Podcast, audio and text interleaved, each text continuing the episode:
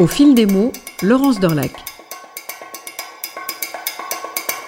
Le point de chaînette. Si vous ne maîtrisez pas le point de chaînette, ce sera le chaînon manquant perpétuel lorsque vous broderez. Et oui, je l'ai fait. Ce point permet de broder des lignes épaisses sur les dessins. Il se compose de plusieurs bouclettes qui sont enchaînées, d'où son nom, le point de chaînette. Alors, je l'explique.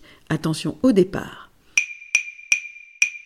Temps 1 sortir l'aiguiller et faire une boucle en repassant l'aiguille dans le point de départ.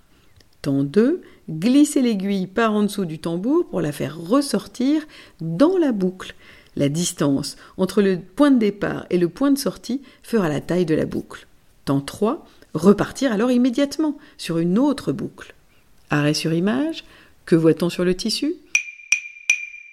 Le fil qui forme une série de petites boucles légèrement fuselées comme deux gouttes comme un 8. Alors on continue